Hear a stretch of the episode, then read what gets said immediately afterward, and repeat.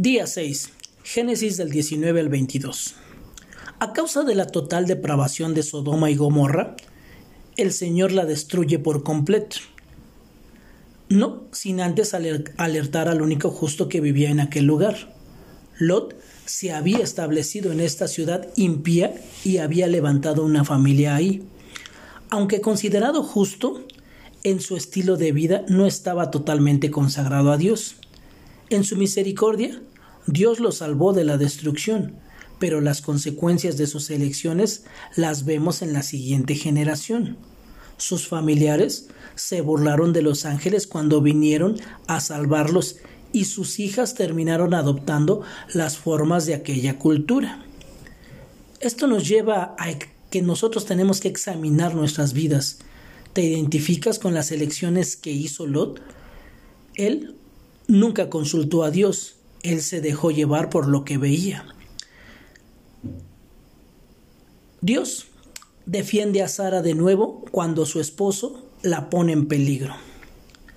Dios estaba protegiendo a Sara y sus propósitos que no pueden ser estorbados, ni aun por la debilidad humana. El mismo Abimelech reprende a Abraham por su engaño.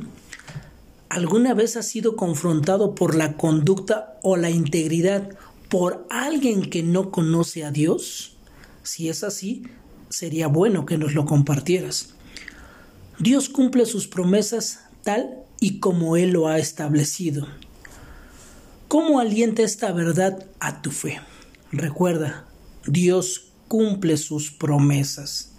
Dios probó la fe de Abraham al pedirle que ofreciera al hijo que había esperado por tantos años, a través del cual le había hecho tantas promesas.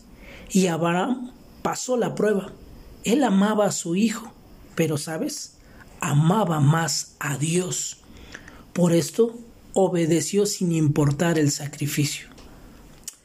El Evangelio de Juan en el capítulo 23 versículo 3 dice, Entonces María tomó una libra de perfume de nardo puro de mucho precio y ungió los pies de Jesús y los ungió con sus cabellos y la casa se llenó del olor del perfume.